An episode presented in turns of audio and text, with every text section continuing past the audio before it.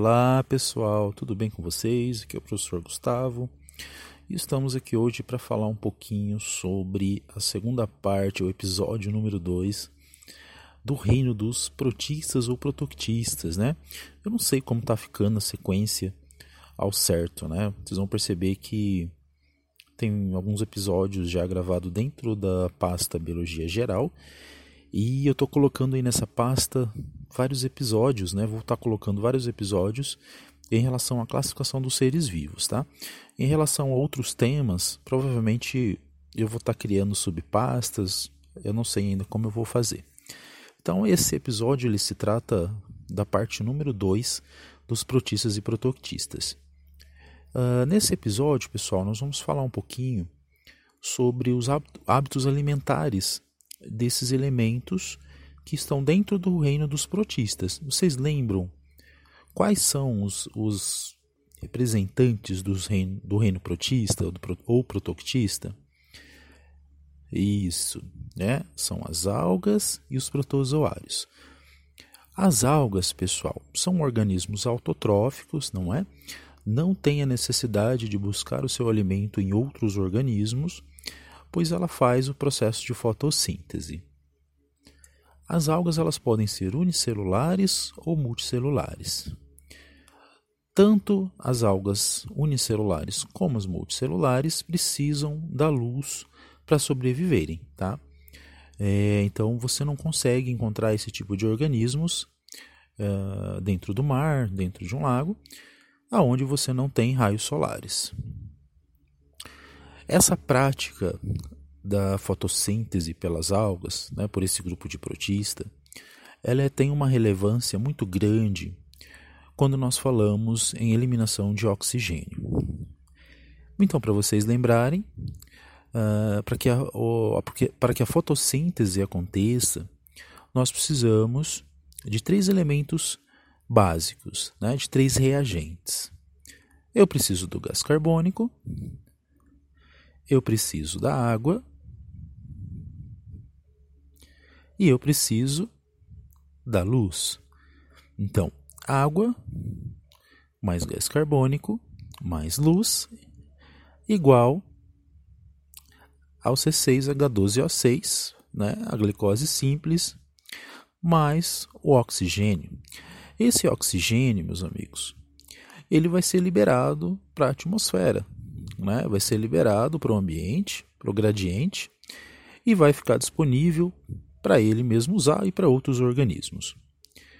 Antigamente, meus queridos, nós aprendíamos que as árvores, né, as plantas, os elementos do reino vegetal eram os grandes responsáveis por essa liberação de oxigênio para a atmosfera.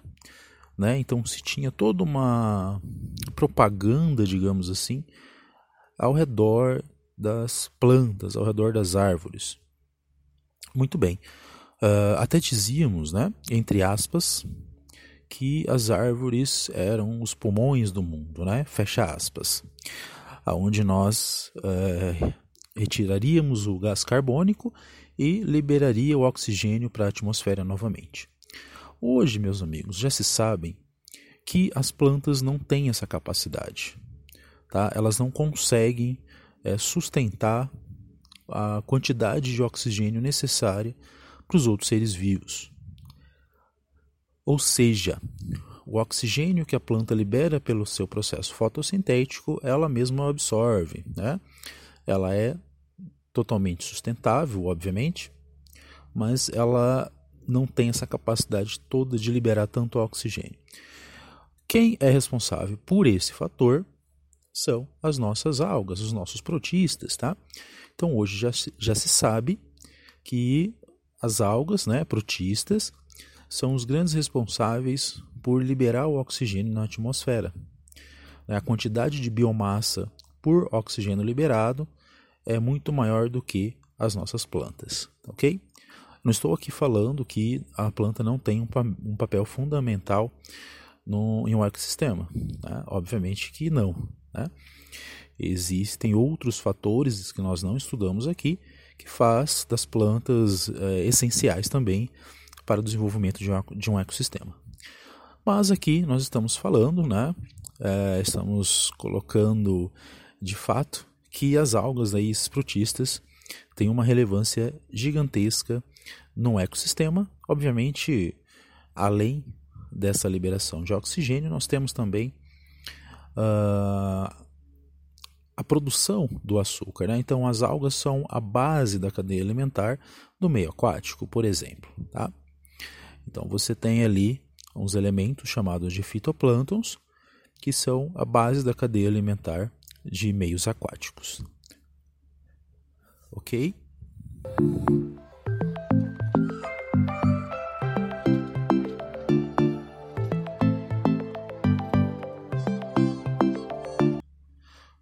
Muito bem, é, voltamos aqui e vamos falar um pouquinho do outro grupo né, de protistas. Afinal, os protistas não, não são uh, configurados apenas por algas, mas também por protozoários.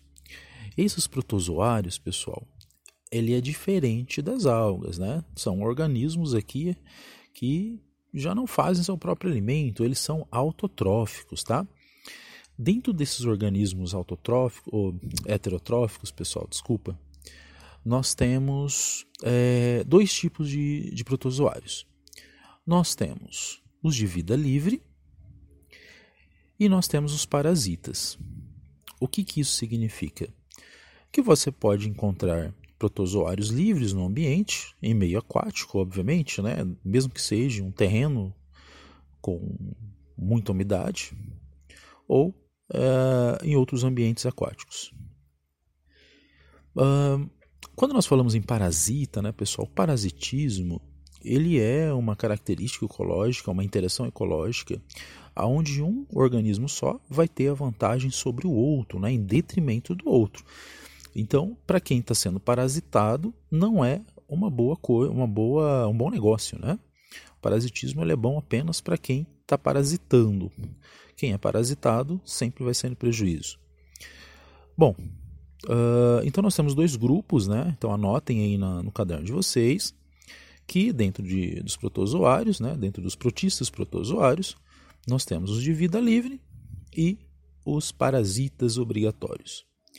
Bom, nós classificamos, pessoal, essa, esses elementos, né, esses protozoários, de acordo com a sua locomoção. Tá? Então nós vamos é, classificar aqui, e vocês vão anotando nas anotações de vocês, os tipos de protozoários que nós temos. Bom, primeiro protozoário nós vamos chamar de pseudópodes, tá? ou risópodes. Esses risópodes, pessoal, é, nós podemos dar um exemplo aí que é a ameba, né, ou amoeba, é, apresenta é, falsos pés, que são chamados de pseudópodes. Então, os risópodes, grupo dos risópodes, apresentam pseudópodes, que é, é utilizado na locomoção. Tá? A classificação dos protozoários eles ocorrem de acordo com o seu sistema de locomoção. Então, os risópodes, que são uh, as amebas, né, que apresentam aí falsos pés. Esses pseudópodes são utilizados tanto na locomoção quanto na alimentação. Tá? No caso desses, desse grupo de protozoários, ele vai formando lá o saco digestivo, né, cavidade digestiva, buscando o alimento. Então ele acaba abraçando com esses pseudópodes o alimento, as partículas de alimento, protozoários menores e algas unicelulares e formando ali o saco digestivo. O saco digestivo, né, a cavidade digestiva, ele não uh, é uma, um sistema digestório ainda, tá, pessoal? A digestão ela acontece com a, de, com a participação de outras estruturas, que são os lisossomos. Os lisossomos, então, se acoplam nessa cavidade digestiva e vão lançar ali substâncias que vai digerir o alimento, ok? Bom, além dos isópodes, nós temos os flagelados, né? Que vão se locomover com a ajuda dos flagelos, tá, pessoal? Uh, sistemas de locomoção flagelados. Além dos flagelados, nós temos também os ciliados, que têm a participação de cílios. Esses cílios eles vão se movendo e o organismo ele vai se locomovendo E além de, da locomoção, a movimentação ciliar ajuda aí na obtenção de alimento, né, de partículas de alimento do meio. Tá? Uh, nós temos também a ausência de, de sistemas de locomoção.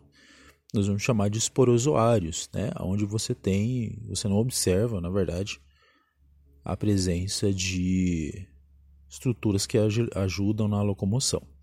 Então, retomando, nós temos os isópodes, que apresentam pseudópodes, nós temos os flagelados, nós temos os, os ciliados e nós temos os esporozoários, ok? Um, e assim nós é, finalizamos a nossa nosso estudo sobre o reino dos protistas, tá? Aí no próximo episódio nós vamos falar um pouquinho sobre um outro reino, né? Que é o reino dos fungos. Ok, pessoal? Espero que tenham gostado. Vocês podem voltar, estar lendo de novo, anotando.